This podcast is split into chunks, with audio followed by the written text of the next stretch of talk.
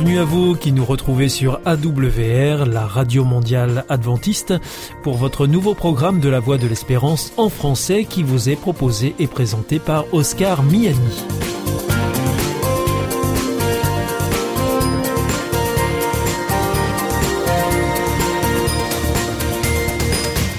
C'est donc parti pour les 30 prochaines minutes ensemble. Merci de votre fidélité à la voix de l'espérance. Vous êtes toujours plus nombreux à nous écouter sur les ondes, par internet ou aussi grâce à votre téléphone. D'ailleurs, je vous en rappelle tout de suite les numéros qui ne sont absolument pas surtaxés.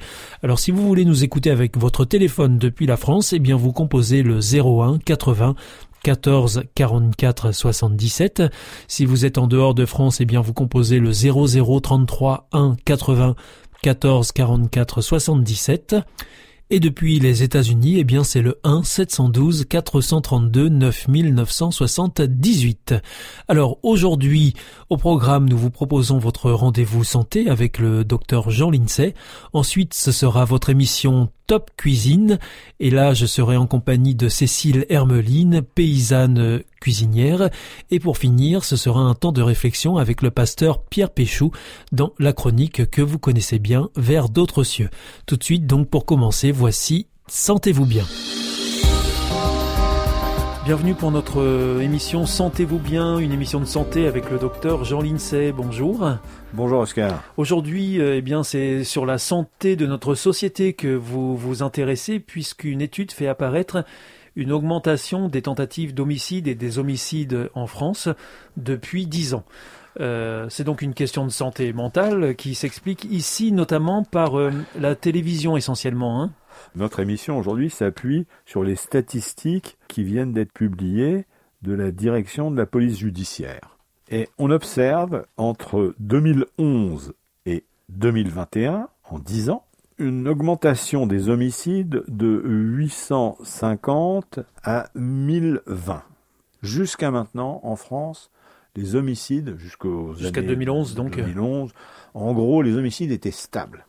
Et là, on a une augmentation des homicides. Et ça, c'est vraiment une nouveauté. C'est un fait marquant. donc. C'est un fait marquant. Mhm. Et les tentatives d'homicide, elles, sont passées de 1200 à 3300. Ah oui, ça a triplé. Ça a triplé, pratiquement triplé en 10 ans. Alors ça, c'est vraiment inquiétant. Et donc, on, peut attribuer ça euh, aux, écrans, euh, à la bah, télévision? si on, alors, En 92, une étude avait été publiée par un auteur qui s'appelle Center Wall, du département de psychiatrie de Washington, à Seattle. Il avait étudié l'influence de, des écrans sur trois populations, américaines, canadiennes et Afrique du Sud.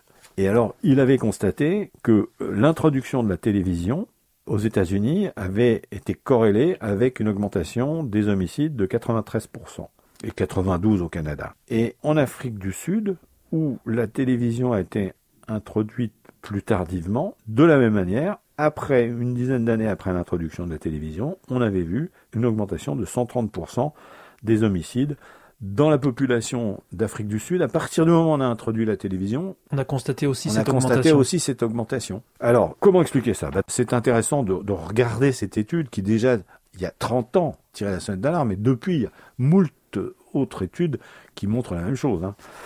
Dès sa naissance, l'enfant a le désir et la capacité d'imiter la conduite de l'adulte. À l'âge de 14 mois, 65% des enfants ayant vu un film vidéo expliquant le fonctionnement d'un jouet sont capables de l'utiliser, contre seulement 20% des enfants n'ayant pas vu ce film.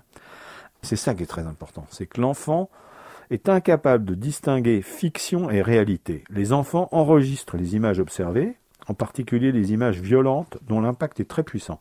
Ces images ressurgiront ultérieurement en situation de stress. Près d'un tiers des sujets actuellement incarcérés, on est en 92, hein, pour agression, admet avoir consciemment imité des gestes observés à la télévision. Dans une étude prospective conduite entre 73 et 75 au Canada, une augmentation de 160% des agressions physiques entre enfants de CP et CE1 a été observée à la suite de l'introduction de la télévision dans une petite ville jusqu'alors isolée tandis que le taux d'agression restait stable chez les enfants du même âge dans deux villes voisines équipées de la télévision depuis les années 50. Alors, Nous, la télévision est là depuis longtemps. Comment Oui. expliquer cette augmentation? Exactement, c'est la question que j'allais vous poser. On va recommander à nos auditeurs Oui, d'aller sur Internet et de taper sur le moteur de recherche qu'ils utilisent DS, D-E-E-2-S-E, E, comme Oui. une DS. Plus loin, il se boxe, comme quelqu'un qui se boxerait. Et blesse tes jeunes. C'est un jeu de mots, hein. c'est les trois jeux vidéo, hein, la DS, la Xbox et la PlayStation. Donc, D'accord. Donc l'auteur s'est amusé à faire des jeux de mots. Donc c'est une vidéo qui dure une demi-heure et qui vous permettra de comprendre pourquoi finalement la télévision nous avait amené à un certain niveau de troubles du comportement et comment les jeux vidéo ont permis, si j'ose dire, d'augmenter ce niveau. Oui, c'est-à-dire que du coup là, il y a un ajout à la télévision qui sont les jeux vidéo. On peut le penser. De toute façon, là, c'est très simple. On demande aux auditeurs simplement de regarder cette petite vidéo d'une demi-heure qui a été faite par un, un pédopsychiatre Oui, de Lyon oui. Qui se nomme comment? C'est Bruno Harley, Mhm. Bruno Harley, et qui avait été très étonné de voir que dans son service de pédopsychiatrie, il guérissait beaucoup d'enfants simplement en supprimant les écrans. Une sorte de sevrage.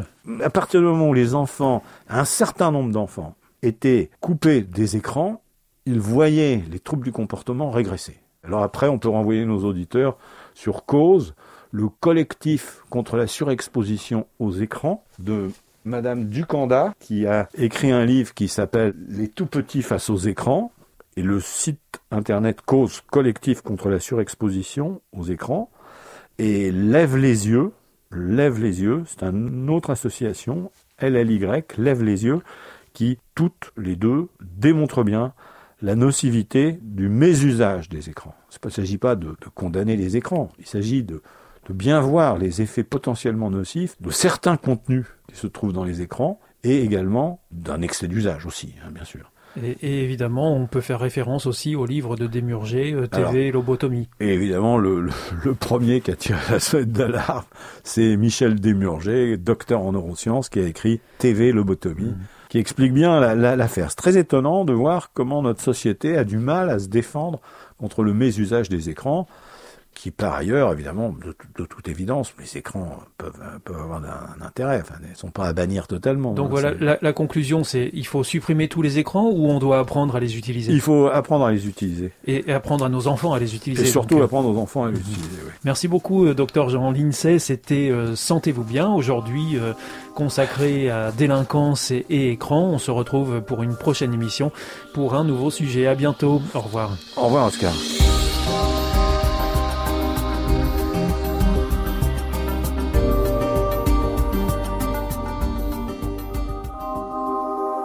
Vous aussi, votre santé vous intéresse? Alors si vous souhaitez en savoir plus, demandez-nous l'ouvrage Santé et bien-être des éditions Vie et Santé. Nous aurons le grand plaisir de vous en adresser un exemplaire gratuitement sur simple demande de votre part à france.awr.org.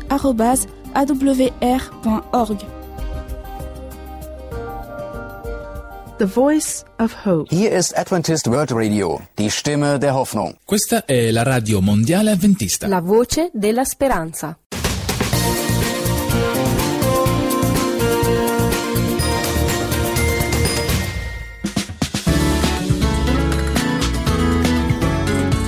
Top Cuisine. Une émission savoureuse et bonne pour la santé. Présentée par Oscar Miani. Bienvenue pour notre émission Top Cuisine. Nous avons le plaisir aujourd'hui de retrouver Jasmine Lopez. Bonjour. Bonjour Oscar. Alors aujourd'hui, euh, eh bien, vous allez nous proposer euh, une nouvelle recette de cuisine Eh oui. pour une alimentation euh, bonne pour la santé. Et alors cette recette, c'est les poivrons farcis au riz et à la sauce tomate. Eh oui, Qu'est-ce qu'il faut comme ingrédient pour préparer cette recette, Jasmine? Les ingrédients, on aura besoin de 5 poivrons, un oignon moyen, une gousse d'ail, 2 cuillères à soupe d'huile d'olive, une demi-cuillère à café de curry, une demi-cuillère à café du cumin, un quart du bouillon euh, végétal, 150 grammes de riz, 50 grammes de raisins secs, 50 grammes de figues sèches, poivre, sel, persil et des olives coupées. Il faudra aussi 300 ml d'eau. Qu'est-ce que c'est un quart de bouillon végétal? C'est un cube de bouillon végétal, euh, Euh, Jasmine oui, coupé en quatre. Alors donc une fois qu'on a cette première liste d'ingrédients, qu'est-ce que vous faites, euh, Jasmine Dans un premier moment, vous réservez euh, tous ces ingrédients bien lavés euh, de côté. Euh, vous prenez une casserole, vous mettez euh, l'oignon, ail haché, les deux hachés, et euh, vous faites revenir euh, à feu doux pendant 5 minutes. Dans l'huile d'olive. Après euh, ces 5 minutes passées, il faut ajouter euh, les bouillons, des curry et des koumas, des sels et une cuillère à- ou deux cuillères à soupe d'eau. D'accord. Et on mélange tout ça Et on laisse euh, mijoter environ 5 minutes. à feu doux donc. Hein, euh, À feu doux, à feu doux toujours. hein.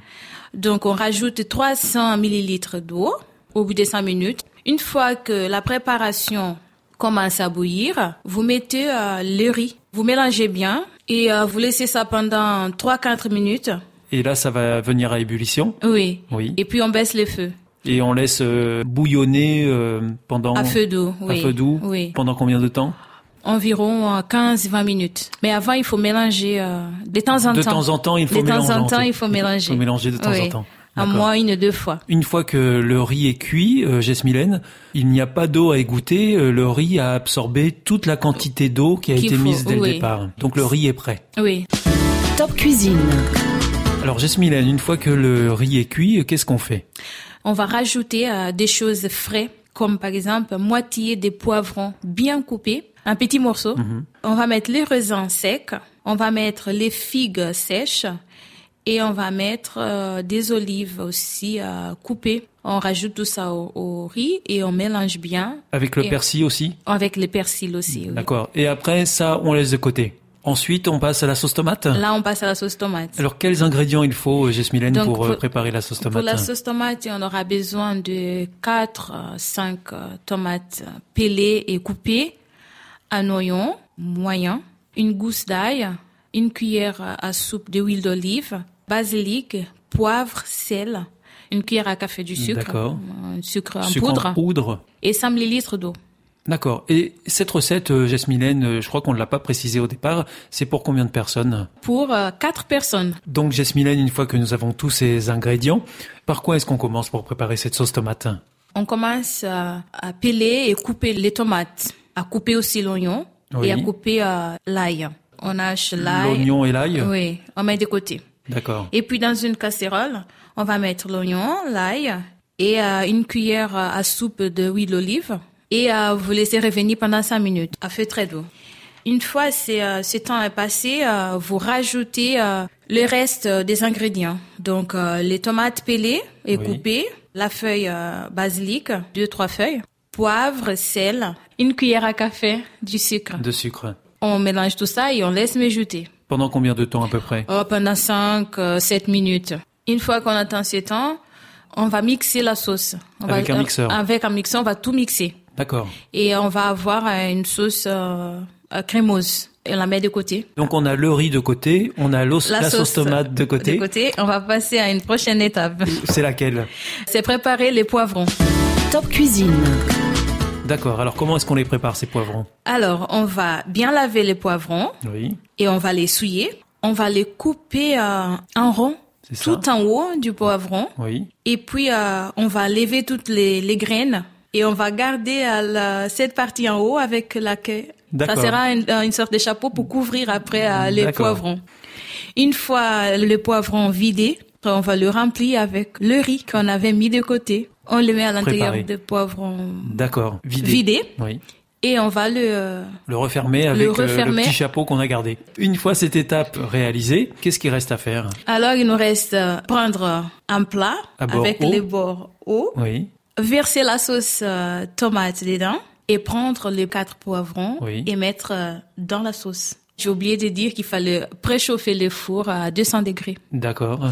et on va le mettre au four pendant 40 minutes. Parce que les poivrons ne sont pas cuits. ils sont pas cuits, euh, il faut que les poivrons soient cuits. Et au bout de 40 minutes, on sort du four. On sort du four, il est prêt à manger. Et ça se suffit. On le mange comme ça Mhm. parce que normalement c'est déjà un plat complet. Il y a tout ce qu'il faut. Et puis c'est un plat pour les gens qui aiment bien le riz. Et comme on sait que le riz, euh, c'est pas très bien pour des gens qui ont des troubles digestifs. C'est pour ça que j'ai rajouté des ingrédients qui vont faciliter euh, les transits euh, intestinaux. D'accord. Bon, bah c'est parfait. Donc il n'y a plus qu'à déguster. Voilà. Merci beaucoup, Jasmine. C'était donc la recette des poivrons farcis au riz et à la sauce tomate. C'était Top Cuisine. On se retrouve pour une prochaine émission et vous nous présenterez quelle recette la prochaine fois, Alors pour la prochaine fois, pourquoi pas un gratin de courges au lait de coco? Bon, eh bien, on, on a hâte alors d'y être. Merci beaucoup. À bientôt. Au revoir, à bientôt. Jasmine. Au revoir, Oscar. C'était Top Cuisine, présenté par Oscar Miani.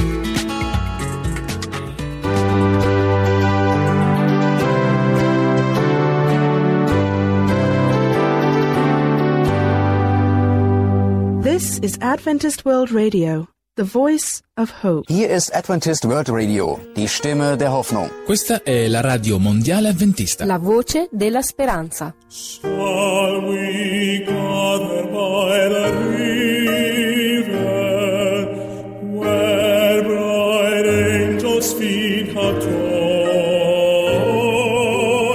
with its crystal tide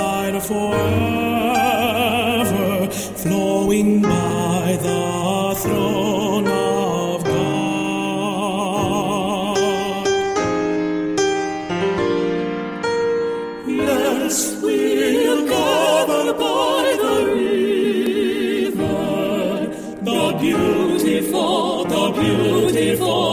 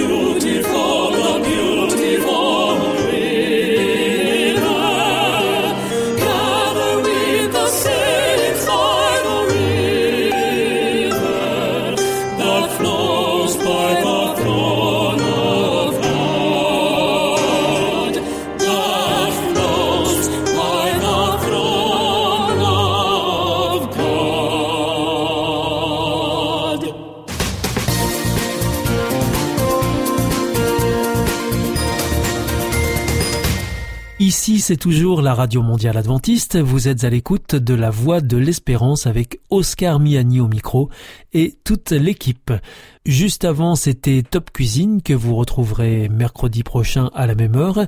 Je vous rappelle que vous pouvez nous écouter sur les ondes, sur Internet aussi, sur les www.awr.org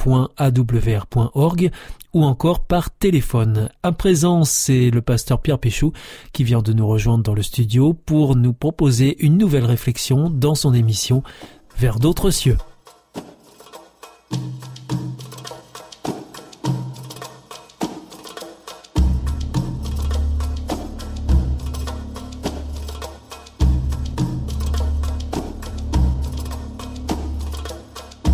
Péchou, bonjour et bienvenue à cette nouvelle émission de Vers d'autres cieux. Bonjour Oscar, chers auditeurs, bonjour. Alors, merci de nous rejoindre pour nous proposer une réflexion qui sera tirée de la Bible et à partir de la deuxième lettre de Paul à Timothée et au chapitre 2 au verset 13. Donc euh, voici euh, la lecture. Si nous sommes infidèles, Dieu demeure fidèle, car il ne peut pas se mettre en contradiction avec lui-même. Alors, Pierre Péchou, euh, ce texte traduit en quelque sorte le caractère de Dieu? Oui, son essence même, ou une des caractéristiques de son essence. C'est une invitation, bien sûr, à, découvrir euh, peut-être Dieu sous un jour différent, mais aussi, je pense que ça peut être une façon de réfléchir sur euh, nos propres comportements et les postures que nous pouvons acquérir dans la vie par rapport à nos valeurs. Alors le texte commence euh, comme ça, si nous sommes infidèles, Dieu demeure fidèle. Déjà peut-être noter ici que on ne parle pas d'un acte d'infidélité, j'allais dire qui serait euh, qu'on pourrait retrouver dans le temps, voilà à tel moment j'ai été infidèle. C'est des postures, j'ai employé ce mot tout à l'heure, c'est-à-dire je décide d'être infidèle à Dieu, c'est-à-dire je ne suis plus en relation avec lui. Ou infidèle, on pourrait le traduire par euh, ne plus croire. Exactement, c'est le sens premier d'ailleurs du mot, hein, ne plus avoir la foi, ne plus croire. Donc c'est pas qu'il m'arrive euh, un événement dur dans ma vie et que j'ai un moment de doute, mais je reste dans cette relation avec Dieu, mais c'est un moment un peu plus difficile. C'est que je décide volontairement cette rupture définitive en quelque sorte avec Dieu. Je ne crois plus. Dans ce sens-là, le texte nous dit, si nous sommes dans cette posture d'infidélité, c'est-à-dire je ne crois plus, Dieu lui demeure fidèle. Alors, on va jamais traduire Dieu demeure croyant, parce que dans le fait de croire, il y a un acte de foi et c'est difficile de dire que Dieu a besoin d'avoir un acte de foi. Mais c'est quand même intéressant à entendre parce que c'est ce mot est traduit aussi comme ça pour les hommes. Euh, Dieu demeure croyant, Dieu demeure fidèle. Alors moi j'aimerais peut-être euh, au moins un instant euh, accepter ce mot croyant. Dieu continue à croire en nous. En fait, euh, on va traduire ça par fidélité. Pourquoi? Pourquoi si nous rejetons Dieu dans le sens où nous ne croyons plus, pourquoi lui, eh bien, continue à être fidèle? Eh bien, parce que l'essence même de Dieu, c'est euh, d'être dans cette dynamique de, de fidélité, d'amour. C'est un mot que j'emploie très souvent à ce micro. Et là, le texte nous dit, il ne peut se mettre en contradiction avec lui-même. Dans d'autres textes, Dieu ne peut se renier lui-même. Voilà. Alors c'est intéressant parce que, je l'ai dit en introduction, choisir ce texte avant tout, c'est euh, voir Dieu peut-être différemment, parce qu'on est énormément, euh, par tradition, euh, tradition religieuse, quelle que soit d'ailleurs la religion, à croire que Dieu est un peu avec un bâton et qu'il nous met un coup dès qu'on fait quelque chose de mal ou qu'on a tout de suite une conséquence à un mauvais acte qu'on aurait commis. Et ce texte nous dit bien non en fait. Euh, Dieu, il peut pas se renier lui-même. Et là, je pense que c'est une thématique qui ouvre à énormément de, de, choses. Dieu ne peut pas être en contradiction avec lui-même, donc Dieu ne peut rien faire qui soit contraire à cet amour qui le définit. Et il ne force pas non plus, il n'impose rien. Non. il reste juste dans le respect de, du, du, choix de chacun. Tout à fait. Ça veut dire que je disais que cette infidélité de l'homme n'était pas un instant précis, c'était une, une position, une posture, il y a toujours la possibilité de revenir à Dieu. Et eh bien justement, ce, cette fidélité de Dieu qui a demeuré fait que Dieu sera dans l'accueil. Maintenant, euh, la Bible parle de, vie éternelle, c'est-à-dire qu'on le, croyant euh, biblique voit la, vie éternelle, la, nouvelle terre comme voilà une éternité de, paix et de bonheur avec Dieu. Mais aujourd'hui, quelqu'un qui euh, refuserait Dieu dans sa vie serait malheureux sur cette nouvelle terre, parce que si quelqu'un dit moi Dieu ne m'intéresse pas, on va pas le forcer à passer l'éternité avec Dieu. Donc c'est évident qu'à un moment, Dieu va aller jusqu'à respecter ce choix-là. Et si une personne rejette Dieu, ben à un moment, Dieu dira, OK, d'accord, j'en prends, j'en prends connaissance et tu passeras pas l'éternité. Et la Bible parle d'une mort éternelle, voilà, simplement, la personne n'existe plus. Alors, la deuxième raison pour laquelle j'ai choisi ce texte, dans le prolongement donc de cette euh, présentation de Dieu, c'est que c'est un texte qui nous invite, d'ailleurs qu'on soit croyant ou pas, à ne jamais renier euh, ses valeurs, c'est-à-dire que si on est vraiment motivé par certaines valeurs de justice, d'équité, de bien, eh bien, ce texte, il nous encourage à ne jamais être en contradiction avec ces valeurs, même si en face, on a l'impression de ne pas être récompensé. Si on est sur le domaine du, soin, de l'aide à la personne, eh bien, une personne peut rejeter notre aide. Et les spécialistes vous diront que c'est très difficile d'imposer à une personne un soin si elle le refuse. On peut la forcer, mais souvent l'efficacité sera beaucoup moindre. Et une personne qui n'est pas en demande d'aide est très difficile à aider. Et vous, euh, votre posture, notre posture, ça peut être d'être dans l'aide de la personne, mais en même temps, on respecte la personne qui est en face. Mais on va jamais se renier, et le jour où la personne demande de l'aide, eh bien, on est prêt à lui apporter. Ou un soin, on est prêt à lui apporter. Donc voilà, je trouvais intéressant de, d'être encouragé aussi à travers ce texte à réfléchir à nos valeurs, à nos postures et ne jamais s'en détourner.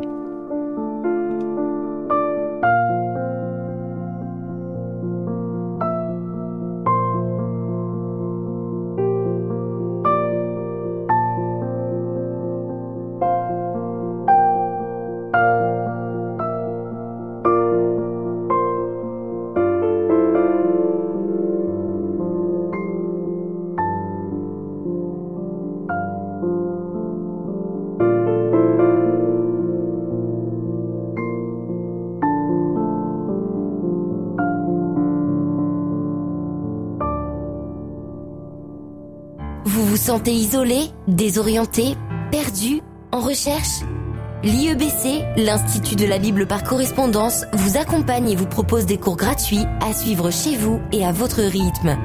Retrouvez-nous vite sur www.iebc.org et vous verrez, votre vie va changer. Parce que croire, c'est la vie. Notre émission est maintenant terminée. C'était la Radio Mondiale Adventiste, la voix de l'espérance. Je vous donne rendez-vous dès demain à 4h30 sur les 6155 kHz bande des 49 mètres, à 8h sur les 15145 kHz bande des 19 mètres et à 20h sur les 9780 kHz bande des 31 mètres. Je vous souhaite une très bonne continuation. Que Dieu vous bénisse. À demain.